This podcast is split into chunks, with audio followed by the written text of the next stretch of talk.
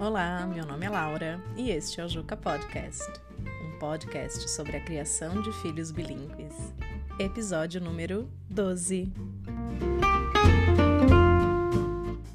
Olá, bem-vindos ao Juca Podcast.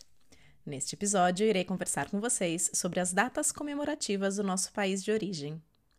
Essas datas são momentos de celebração, mas passar por elas longe da família é bem difícil.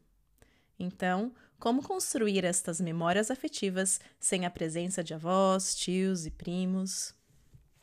Datas comemorativas são como marcos em nossas vidas. Quem aí não se lembra das celebrações com a família toda reunida?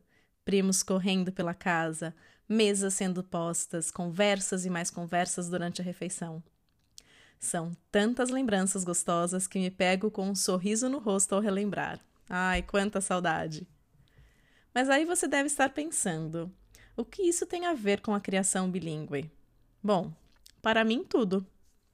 Aqui em casa, sempre procuro formas de conectar a cultura e minhas memórias afetivas na criação multilingüe e multicultural dos meus filhos, trazendo memórias que temos de diferentes celebrações.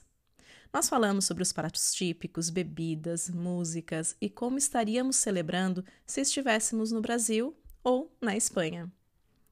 Sempre digo que, ao conhecerem a minha história, minha cultura e minha língua, meus filhos me conhecem melhor também. Entendem de suas origens. Eu sinto por morar longe dos nossos familiares e dos meus filhos não terem a oportunidade de celebrar as datas comemorativas com a nossa família.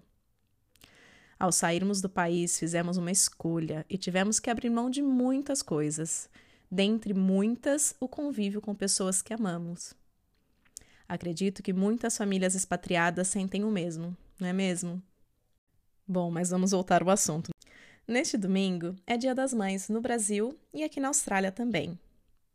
Então, que tal relembrar e compartilhar com seus filhos as lembranças que têm de quando era criança e de como vocês comemoravam em sua família o Dia das Mães? Vocês faziam algo de especial nesta data? Tinha aquele café da manhã preparado com todo carinho para a mamãe? Em relação a presentes, que tal presentear com uma fotografia, um vídeo, um desenho e até mesmo uma poesia? Presentei com aquilo que você faz de melhor. Uma outra dica de presente é você dar para a vovó ou para a mamãe uma palavra. Qual palavra você daria para eles hoje? Bom, tá aí uma forma de ir construindo a memória afetiva com a família que está longe celebrando e cultivando a língua de herança. E se eu puder te dar uma dica, tenha orgulho de sua cultura e compartilhe essa cultura com seus filhos através da linguagem. Eu desejo que todos vocês tenham um lindo Dia das Mães, mesmo que de longe, do outro lado da telinha.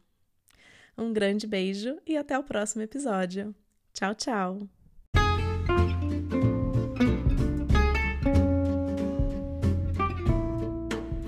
A sua jornada bilíngue seja incrível.